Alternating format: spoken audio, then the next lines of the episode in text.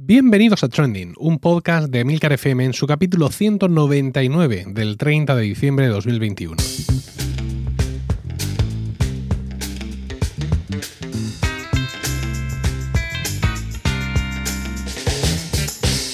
Trending es un podcast sobre lo que pasa, sobre lo que ocurre, sobre las noticias que pueblan las redes sociales. Todo ello con opinión y siempre con el ánimo de compartir.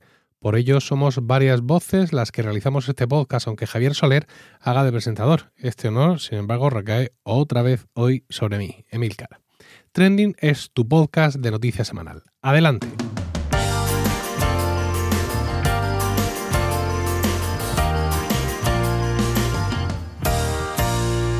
Realmente resulta complicado tratar de hacer un pequeño resumen del año sin caer en los tópicos. En muchas ocasiones, estas pequeñas notas efemérides podrían exportarse de un año a otro sin apenas retoques y nadie se daría cuenta. Yo, por tratar de salir de lo habitual y aun a riesgo de volverme un poco macabro, quiero cerrar el año recordando Years and Years, la serie de Russell Davis para HBO, que nos conduce a lo largo de una década por la vida de una familia inglesa, desde nuestros días hasta la década de los 30 del presente siglo. Esta serie nos muestra un futuro inmediato en el que nuestras más terribles pesadillas cobran realidad. En el transcurso de la misma vemos con frecuencia pasajes de los noticieros televisivos como una forma de contextualizarnos en el presente de los personajes, sin necesidad de perder demasiado tiempo. Con cierta frecuencia, mientras vemos las noticias en casa, mi mujer y yo nos miramos y nos decimos, years and years, porque muchas de las cosas que esa serie predijo en 2019 ya están sucediendo y de forma mucho más distópica a como las vimos en pantalla. Y es que vivimos en un mundo en el que relatos de ficción como Years and Years o como la reciente película de Netflix Don't Look Up palidecen ante la realidad. Dios proveerá. Al igual que yo, Manuel no ha querido caer en lo tradicional y nos hace un repaso inconexo y mezcladito por algunos de los temas que le interesaron en 2021.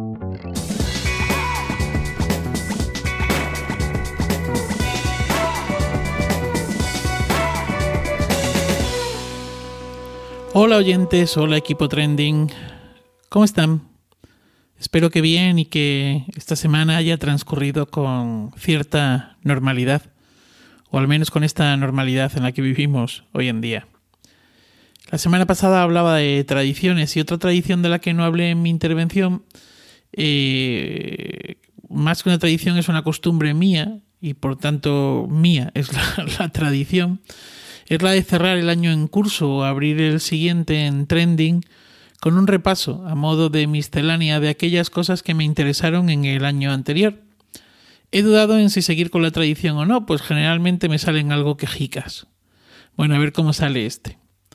En enero de 2020, sí, sí, en enero de 2020, eh, no me he equivocado, daba noticia aquí del entonces llamado virus de Wuhan, y decía que estaríamos atentos al devenir del mismo, cuando parecía una gripe, una neumonía o algo así. Ya saben cuál fue el devenir del mismo en 2020 y cuál ha sido en 2021. No sé ustedes, pero yo en ocasiones tengo la sensación de estar leyendo una de esas recomendaciones distópicas de Sara Barberá, nuestra compañera de habitación 101. Pero no, es realidad y aún nos quedan muchos capítulos de este libro. Aunque durante el año tuve alguna intervención al respecto, no quiero despedir este sin insistir en lo que me parece prioritario para llegar al final del libro, la vacunación de los más pobres. La brecha entre la vacunación de los países ricos y los países pobres es muy grande, y mientras no se acorte, seguirá habiendo mucho que leer. Es verdad que Omicron nos está arreando bien, que andamos como locos a la búsqueda del test de antígenos, lo que no deja de ser un calma conciencias que dice un amigo mío médico. Pues un negativo hoy, pues no quiere decir que no seas un positivo en 24 o 48 horas más tarde. Lo único es que si salta el positivo, eso que llevas por delante. También es verdad que ante Omicron estamos bastante mejor preparados, o aparentemente mejor preparados, de lo que estábamos hace unos meses. Cerraba también el 2020 y abría el 2021 con el problema de la electricidad en la Cañada Real Galiana, en el extrarradio de Madrid. Qué lástima porque el problema sigue, no se ha hecho nada. siguen en la misma situación. Es un despropósito absoluto de todas las administraciones implicadas. Y parece que va para largo. Esta mañana me desperté con la noticia de una nueva víctima por violencia de género el día de Navidad. El número asciende ya a 43 y me sale desear que sea la última del año y esperar a que el contador que se pondrá a cero tras las campanadas de Nochevieja tarde en cambiar de dígito. Ojalá no lo hiciera en meses o años, bueno, en fin, ojalá no se moviera. Una buena noticia es que parece que el estatuto del artista está bastante avanzado. La semana pasada comparecieron en rueda de prensa Miquel Iceta y Yolanda Díaz y dieron buenas noticias al respecto. Se quiere presentar el borrador en enero de 2022 y discutirlo durante el año en curso con todo el sector de la cultura, con el fin de llegar antes del 31 de diciembre de 2022 con un estatuto del artista aprobado. Recordemos que eh, se aprobó su diseño, discusión, elaboración, etcétera, en sede parlamentaria en 2018, así que ya va siendo hora. Otro tema que me ocupó fueron las redes sociales. Eh, hablé de YouTube, hablé de Instagram, bueno, hablé de varias. Y, y, bueno, y creo que en 2022 pues volveré a hablar de ello, ¿no? Y siempre me acuerdo del querido Antonio de las Heras, a quien perdimos en los momentos más virulentos de la pandemia y del que, del que en alguna que otra ocasión, bueno, no es la primera vez que yo cito aquí, ¿no? Y Antonio nos dejó un montón de reflexiones sobre las redes y sobre lo que él llamaba la prótesis refiriéndose al móvil. Decía Antonio que la red y sus multiplicidades habían permitido sacar el discurso de los púlpitos, las cátedras y los estrados, y que ahora la plaza, el ágora, el espacio que durante siglos había estado reservado para poder hablar, para que eh, los, el pueblo pudiera hablar, no era ahora ni más ni menos que la red. Decía que el problema era no actuar en ella como lo hace un cuidador de bonsáis.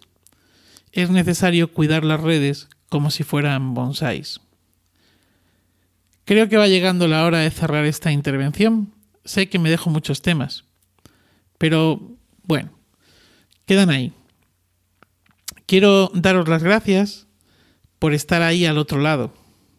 Quiero dar también las gracias a mis compañeras y compañeros de Trending porque son un gusto.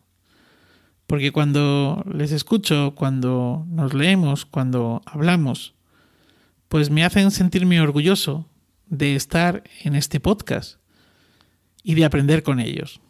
Por cierto, hay una cosa que no he dicho. Qué bien que ahora tengamos otras voces en trending. Cuánto nos aportan Alma y Sara, ¿verdad? Bueno, nada más. Feliz año nuevo, feliz día y feliz vida.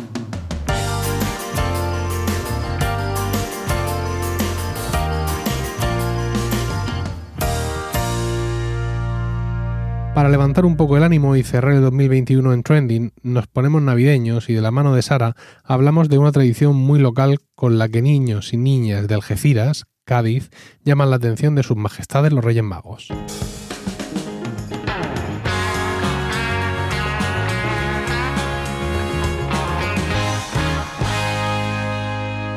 Cuando echábamos pestes de 2020, nunca pensamos que 2021 sería todavía peor. Las vacunas parecían la salvación y que una vez que estuviese toda la población vacunada, la situación se controlaría y podríamos recuperar nuestras vidas. Pero si algo hemos aprendido de estos ya casi dos años de, de pandemia, es que la nueva normalidad no es una tontería. En realidad, no venía a hablar hoy de pandemia, ni de vacunas, ni nada de eso, aunque está al orden del día y, en todas las conversaciones, pero ya habréis tenido bastante en la comida de Navidad si es que habéis podido celebrarla este año. El objetivo de mi intervención hoy en, en el trending es hacer algo muy personal y un poco de balance, ya que estamos en unas fechas especiales de cierre del año y a estas alturas ya, ya estamos bastante saturados de noticias dramáticas y de polémicas, por lo que es una buena fecha para intentar tratar, pues, quizá algún tema más ameno. Tras mis meses colaborando en Trending, tengo que, agradecer que, hayáis estado ahí. He aprendido mucho tanto de los temas de mis intervenciones como de mis compañeros.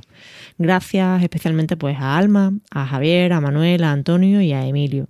También toca hacer fe de ratas porque si no, no me voy a quedar tranquila. Primero, de todos aquellos errores de los que no me he llegado a dar cuenta, pero también de otros, como cuando hablé, por ejemplo, de un macro botellón de 20 personas o cuando multipliqué la población andaluza sumándole varios ceros. Como buena andaluza quiero ser humilde y pediros disculpas por mis fallos garrafales, pero es que los nervios son muy traidores. Como os decía, debido a estas fechas especiales quería traeros un trending muy local y muy personal. No sé si sabéis que nací en Algeciras, aunque ya llevo media vida fuera de allí, y siempre que digo que soy de Algeciras la gente me mira raro y me dice, muy bonito no es Algeciras, ¿no? Y yo asiento dándoles la razón. Pero aunque las grúas del puerto y las chimeneas de las refinerías hayan ensuciado y estropeado lo más bonito del campo de Gibraltar, que es su costa y las vistas del estrecho, algo bonito tiene Algeciras y es que a pesar de tener población y tamaño de ciudad, tiene tradiciones como las de un pueblo. Una de las más particulares y que no he oído en ningún otro sitio, al menos con la gente que he hablado hasta ahora, tampoco me quiero arriesgar mucho, que luego me pasa lo que me pasa, pero una de las, que, las más particulares es la tradición del arrastre de latas el 5 de enero. El arrastre de latas de Algeciras es una tradición de origen popular que se pone en marcha con la, con la, llegada de diciembre, cuando las familias y especialmente los niños comienzan a acumular latas.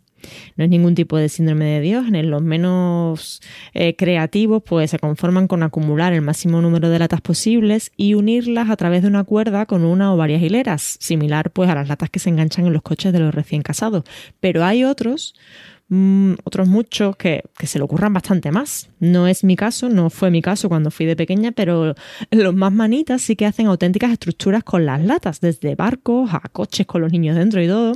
De hecho, pues parecen mini carrozas de las que salen luego en la cabalgata. La gente pues incluso se dedica a pintar estas latas y las decoran, las más habituales pues son las de, las de bebida de refresco, pero hay latas de todo tipo. E incluso vienen gente de fuera pues a participar en este evento, sobre todo si son familiares o, gente que, viene, que es de Algeciras pero se ha ido fuera, etcétera. Tiene que tener algún vínculo normalmente con la ciudad, pero bueno, es una tradición muy llamativa, pero que no, que no lo conoce mucha gente.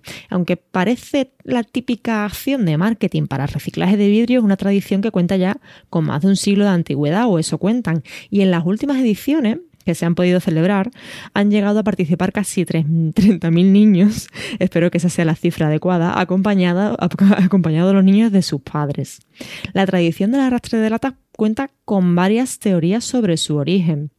La teoría más lógica y la que yo siempre he asumido como cierta es que es una tradición en la que los niños hacen ruido para que los reyes los escuchen y traigan los regalos va en la línea con una de las versiones eh, oficiales que se cuentan, eh, y es que antiguamente los niños de Algeciras arrastraban sus juguetes viejos de hojalata para que los Reyes Magos se dieran cuenta de que estaban gastados y que necesitaban unos nuevos.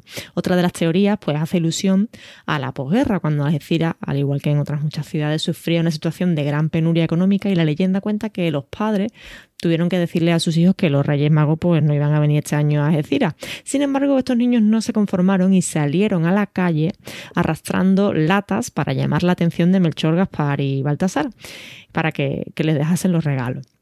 La teoría más fantástica la creó eh, un profesor de secundaria, Juan Ignacio Pérez, a través de un acuerdo con el ayuntamiento en 1998 como idea para relanzar esa tradición que se encontraba de capa caída en aquellos momentos y para llamar pues, a la curiosidad y a la inquietud de los niños y de, la, y de las familias.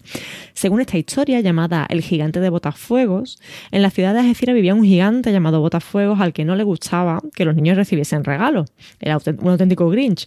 Por este motivo encendió una gigantesca hoguera cuya humareda cubrió todo el municipio, impidiendo que sus majestades pues, pudieran encontrarlo. Esta teoría de la humareda que, que cubre la población pues, me recuerda en parte, y no tiene nada que ver con, la Navidad, pues a la famosa neblina que, suele cubrir el peñón de Gibraltar y sobre el que se hacen muchas bromas en la zona sobre que lo han robado o que se lo han llevado. Pero esto, bueno, da para otro trending cuando hablemos de, Brexit. Según este cuento de Juan Ignacio Pérez, los niños se aliaron eh, pues, cogiendo cacerolas, sartenes y cazos y, todo aquello que hiciese ruido para que los reyes pudiesen guiarse por el sonido y llegar hasta Algeciras cruzando esa humareda del, del gigante de Botafuego. Y es algo que, entró mucho en, el imaginario colectivo de, la zona y de hecho muchos lo daban por cierto, por cierto como una leyenda, claro, y lo asumen como que es el auténtico origen del arrastre de latas de Algeciras y en realidad pues, pues fue una invención más o menos reciente. Sea cual sea el origen real, eh, lo dejaremos a la imaginación de los niños que son los auténticos protagonistas de este día y, esperemos que la cita, esta cita se celebre finalmente. La cita popular del, arrastre, de latas fue cancelado el año pasado por la pandemia COVID, al igual que otros muchos eventos, pero por, lo visto se recuperará este año. Se, celebrará el mediodía del 5 de enero e irá desde el centro de Algeciras hasta el conocido como Llano Amarillo, que es un gran aparcamiento que hay junto al puerto, donde se concentrarán todos los participantes. Al encuentro de esta gran manifestación de latas llegará por mar, llegarán por mar los mismísimos Reyes Magos que saldrán esa tarde del 5 de enero en la, en la cabalgata y en las cabalgatas de, de, muchísimas ciudades y pueblos. Se espera que por todo el país, y si no pasa nada que obligue finalmente a cancelarlas o a establecer algún tipo de restricción. Algo que nunca, ha llegado, nunca he llegado a averiguar sobre esta tradición de arrastre de latas es qué pasa luego con esas latas. Yo imagino y espero que se reciclen. Y hasta aquí mi intervención de hoy y la última del año. Sed buenos y espero que los Reyes Magos os traigan una buena recompensa. Adiós.